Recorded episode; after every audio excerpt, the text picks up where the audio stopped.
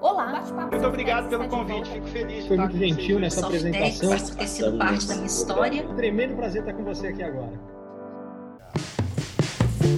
Olá. Tecnologia no esporte é o tema central do bate-papo Softex de hoje. E para falar conosco sobre esse assunto que vem ganhando ainda mais relevância agora, durante os Jogos Olímpicos de Tóquio, nós convidamos uma profissional que é reconhecida como pesquisadora e palestrante internacional em temas relacionados à inovação do esporte. A professora Maureen Flores, doutora em Políticas Públicas, Estratégia e Desenvolvimento pela Universidade Federal do Rio de Janeiro e pela Università degli Studi di Siena, na Itália. Olá, professora Malvin, tudo bem? Seja muito bem-vinda. Olá, Karen, que bom estar com vocês. Muito obrigada pelo convite. Prazer é todo nosso. Bom, eu queria começar essa nossa conversa explicando rapidamente, né, para quem está nos, nos ouvindo, é, de que forma a tecnologia está impactando o esporte. Karen, nós podemos segmentar o impacto da tecnologia no esporte em três áreas.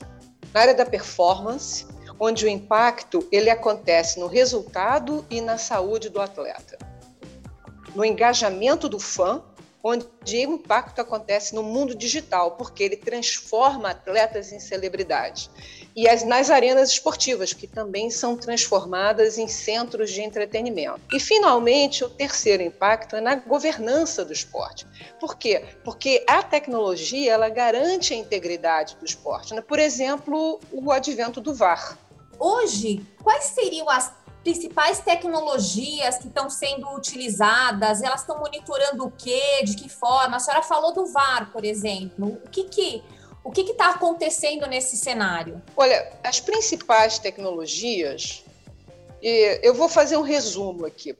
Sensores, por exemplo, sensores combinados com GPS que monitoram os deslocamentos na quadra, no campo, dependendo da modalidade o uso maciço de Big Data, que sendo utilizado sozinho ou combinado com inteligência artificial, são disponibilizados em softwares embarcados em câmeras autônomas que acompanham os jogos e depois já editam automaticamente os melhores momentos. Ou então, essas câmeras ainda têm a capacidade, além de gravar e editar, já distribuir para as mídias sociais. Isso é um grande impacto na área de marketing. Esses são alguns exemplos, por exemplo, de machine learning, análise preditiva. É, essas soluções elas são utilizadas tanto na performance como no engajamento do fã e como na integridade do esporte. Então, a tecnologia ela entrou no esporte é um caminho sem volta. Eu tenho sempre a impressão assim, para mim, eu olho o Bernardinho sentado analisando um monte de dados, ou eu vejo o pessoal de futebol, né, que eles tiram as, as, as camisas nos finais dos jogos e a gente acaba vendo né, os, os, os profissionais com os, os monitores acoplados. Alguma modalidade esportiva é, foi responsável por popularizar o uso da tecnologia no esporte, professora? Olha, eu vou responder duas coisas dentro do que você me perguntou. Da modalidade, isso tudo começou com golfe lá na década de 70, mas só tomou grande forma com a questão da globalização, da internet, da computação e, claro, do Moneyball, que ficou é, famoso com Brad Pitt na Big Tela. Mas vamos falar do Bernardinho, porque o Bernardinho ele fez a história do vôlei e fez a história do Brasil. Porque o vôlei é um esporte que ele se desenvolveu muito pouco na oferta de soluções para análise de desempenho, até hoje. Porque se você olhar o mercado internacional, tem basicamente uma solução, que é o Data Project, que é uma solução italiana. Agora, esse ano de 2021, tem uma empresa russa chamada Instat que deve lançar uma ferramenta para desempenho especializado. O Bernardinho, ele foi um herói, ele começou do zero. Ele e a Roberta, porque a gente fala do Bernardinho, mas a gente não fala da Roberta. A Roberta era, era, não, era e é o braço direito e esquerdo do Bernardinho nessa área de análise de desempenho. Ela não tinha formação em, em, computação, mas ela sempre amou estatística. E os dois juntos montaram uma solução para eles, e foi essa solução que levou o Brasil ao que é hoje. Mérito da dupla. Hoje, existe alguma modalidade que é mais adepta ao, ao uso da tecnologia? Todas são, mas a gente tem que separar a questão de oferta e demanda. É, existe uma grande oferta no mercado para as modalidades que são mais ricas. Por exemplo, para o futebol. Isso que eu falei agora do Bernardinho não é verdade para o futebol. O futebol tem inúmeras soluções no mercado. Por quê? Porque é um esporte que movimenta muito dinheiro, é um esporte global. Então, uh, vamos dizer assim, os inovadores, as startups, o grande mercado sempre procura aquilo onde pode haver demanda e capacidade de compra. Agora, a Fórmula 1, se você olhar a inovação como todo, a Fórmula 1 sempre, historicamente, há uns 30 anos, está na frente de tudo. No modelo de gestão, até acho até porque tá, na Fórmula 1 a tecnologia está no seu DNA por causa da engenharia. Uhum. Agora, se você tirar a Fórmula 1 do cenário, toda a área de marketing, quem lidera até hoje é a NBA. Não há nada como a NBA. É a NBA primeiro e depois, muito lá atrás, muito o resto. Exatamente, exatamente. Um espetáculo a NBA. É. Agora, a Fórmula 1, sem dúvida, ela foi a primeira a fazer a sua própria TV, ela foi a primeira a sair com em gestão financeira, fazendo captação com private equity, ela está sempre na frente. Fora as questões de engenharia, claro. Trazendo agora para a realidade né, do, do Brasil, é, aproveitando esse, esse, seu conhecimento, eu queria que você nos ajudasse com uma análise sobre como é que caminha aí o uso da tecnologia pelo, pelo esporte brasileiro. Ela está sendo mais, mais empregada pelas equipes ou pela, pelo pessoal do marketing? Faz uma análise um, um pouco é, aprofundada para nós sobre, sobre esse aspecto, professora? A entrada da tecnologia no esporte é, é interessante o caminho que, que, que está sendo percorrido. Tecnicamente, grandes soluções com capacidade disruptivas, elas deveriam entrar de cima para baixo, com um abraço da gestão e, e permeando a organização de cima para baixo. No caso do esporte, o esporte entrou depois das organizações, olhando o mercado como todo, né?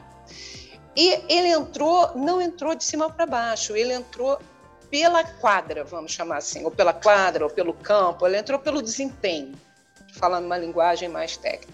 Foi a área de desempenho que primeiro abraçou as tecnologias. Depois, a área de marketing já voltada para as questões de engajamento do fã. E agora, a gestão também começa a abraçar. No Brasil, ainda é pouco, mas se você olhar o mundo em geral, principalmente é, na esfera do basquete, é, do futebol americano, do próprio futebol, né? A gente chama nosso futebol, não soccer, né? O nosso uhum. futebol.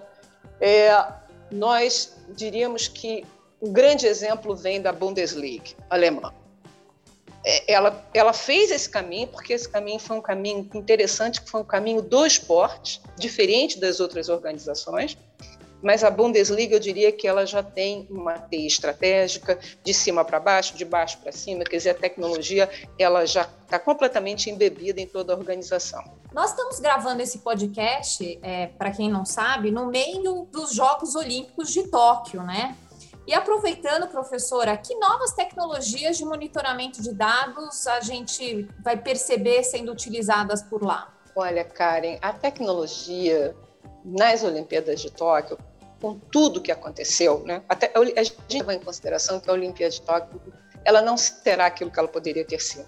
Havia uma grande expectativa no mercado em relação ao uso de tecnologia, porque o país é, é o Japão, né? um ah. berço de tecnologia, né?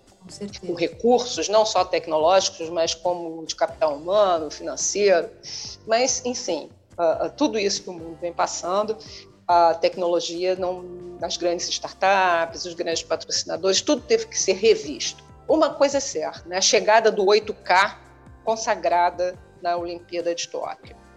Agora, a questão das startups, que esses grandes eventos, eles são grandes catapultas para startups. Né? Ah. Isso a gente vai ter que aguardar um pouco e vamos ver o que, que acontece, o que, que a gente consegue depurar como legado, já que a Olimpíada sofreu tantas transformações pelo momento. Né? Claro, com certeza. Acho que nós vamos ter é, que aguardar um pouco os resultados de Tóquio e vamos já olhar para Paris, para as tá próximas Olimpíadas. Está logo aí, exatamente. Tá logo aí. Eu não posso deixar de pegar carona no, no comentário que a, a, senhora fez sobre o Moneyball, né? O filme do homem que mudou o jogo, com o Brad Pitt, né? Ele foi o primeiro longa-metragem que tratou desse tema, né, de Big Data no esporte, os seus efeitos.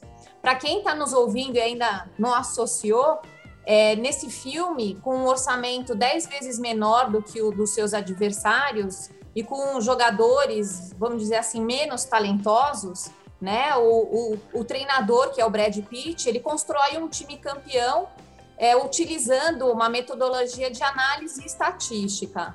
É, fazendo um, um olhar analítico, o que a gente vê lá é uma realidade ou parte dela, professora? 100%. Aquilo é um caso real, né? Uhum. E essa análise, ela é uma análise até hoje utilizada. Mas ela, ela não nasceu para o esporte, ela foi utilizada por alguém que tinha competência estatística e matemática, veio do MIT, olhou aquilo ali, acho, se não me engano, acho que aquela pessoa tinha, é, era oriunda do MIT, eu não tenho certeza, mas enfim, era alguém com grande... É, é, ferramental estatístico e matemático e usou uma ferramenta já consagrada. Usou com muito sucesso. Isso é verdade, é verdade absoluta. A grande disputa no, no esporte hoje é por informações que o adversário não tenha.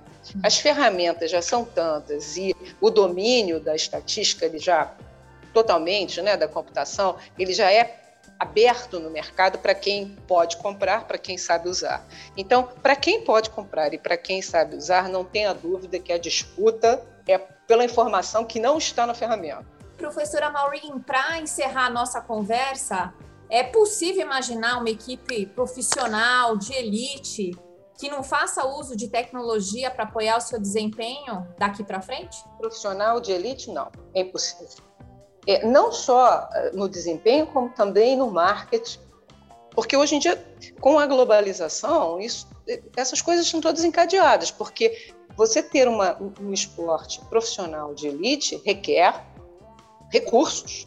Esses recursos é, vêm de direitos televisivos, de patrocínio, enfim, de, de, vários eh, mecanismos comerciais. Por isso o marketing é tão importante, por isso o engajamento do fã é tão importante, por isso o investimento nas arenas é tão importante. Então, a questão da tecnologia no esporte, com toda essa integração do desempenho, do marketing, da globalização, da internacionalização, da regionalização, é impossível sem tecnologia. Então, esse realmente é um caminho sem volta. Professora Flores, queria muito agradecer a sua gentileza em abrir a sua agenda, compartilhar o seu conhecimento, conversar conosco. Muito, muito obrigada. E, pessoal, estaremos juntos muito em breve no próximo podcast da Softex. Tchau! Muito obrigado pelo convite, fico feliz. Foi muito gentil nessa Softex, apresentação. Ter sido parte da minha história. Tremendo prazer estar com você aqui agora.